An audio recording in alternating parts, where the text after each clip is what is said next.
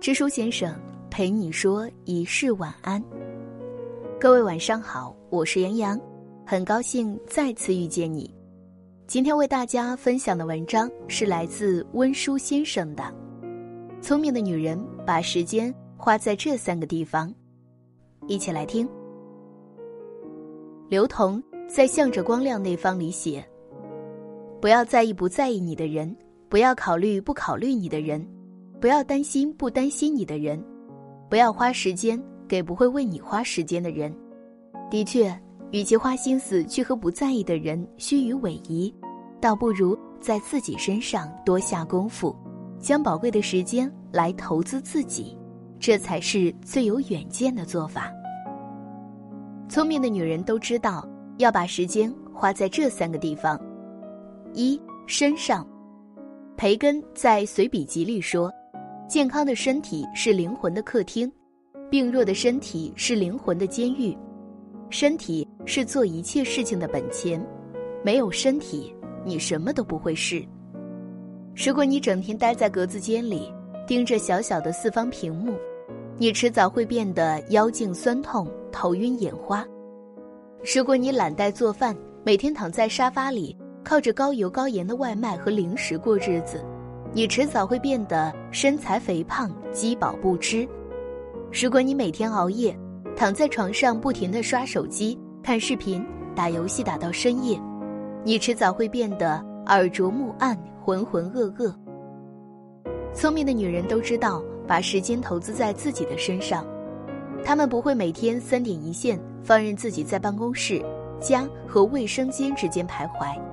更不会顶着熊猫状的黑眼圈到深夜，他们宁愿多花一点时间，去散步、去健身、去运动、去做饭。他们懂得善待自己，将自己的身体调整为最好的状态，去迎接全新的生活。二梳理，曾经看过这么一个视频：南京一位十九岁的花季女孩，高考结束后便辍学，跟着父亲一起摆摊儿。卖韭菜盒子，旁边的人问起为什么的时候，父亲说：“因为女儿没有考上本科。”在这位父亲的心里，即便是本科、研究生毕业出来，也不一定能找到赚大钱的好工作，更何况大专呢？倒不如早早出来挣点钱来的踏实。视频在朋友圈里刷屏之后，又引来一阵“读书无用论”的讨论热潮。可是。就在吸入中途辍学的叛逆者韩寒，都开始坦然公开承认自己退学是做的不好的地方的时候，我们真的还能说读书无用吗？的确，或许将时间花在书本上，并不能立竿见影的让你在短时间内获得巨额的物质财富，可是精神方面的财富却会永远的跟在你的身后，亦步亦趋。书读的多了，一字一句。都会融进你的骨子里，成为你的资本和能力。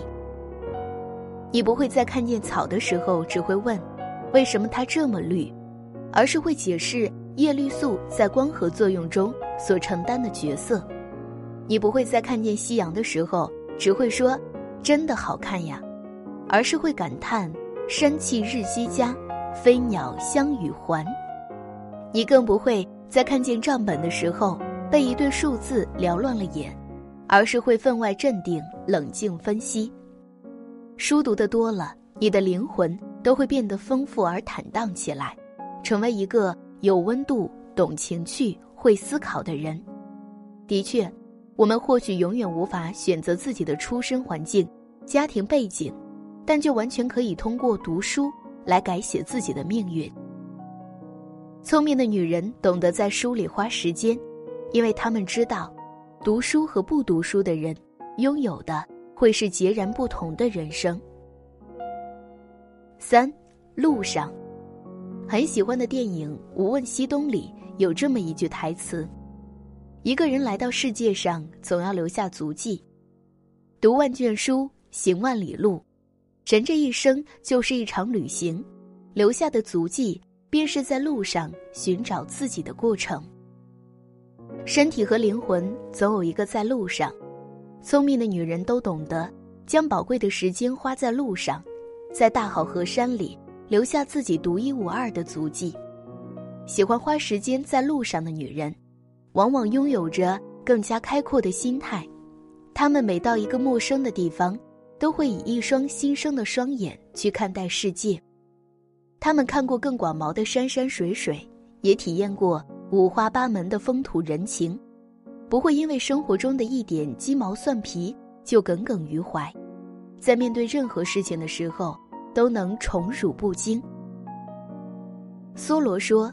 旅行的真谛不是运动，而是带动你的灵魂，去寻找到生命的春光。喜欢花时间在路上的女人，往往能从沿途的风景中，获取看待自己的新眼光。永远年轻，永远在路上，永远热泪盈眶。今天的文章就分享到这里啦，喜欢这篇文章，记得转发到朋友圈，让更多的朋友听到。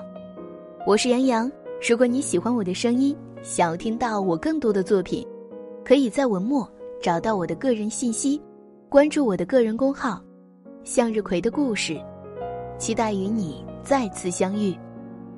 晚安，好梦。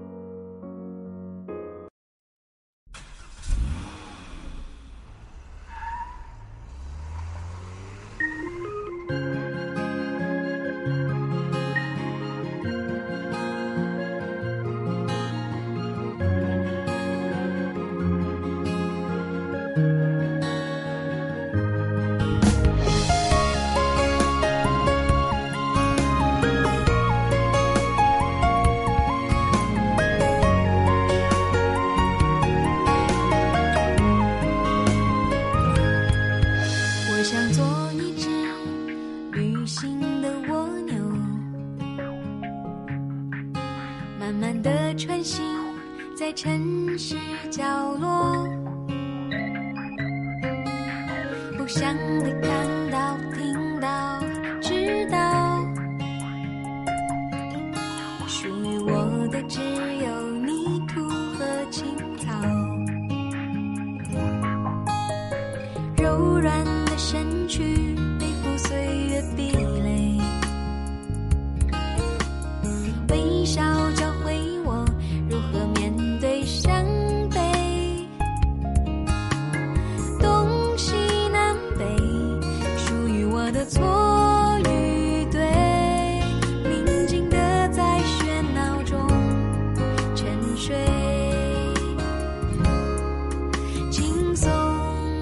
向前自由。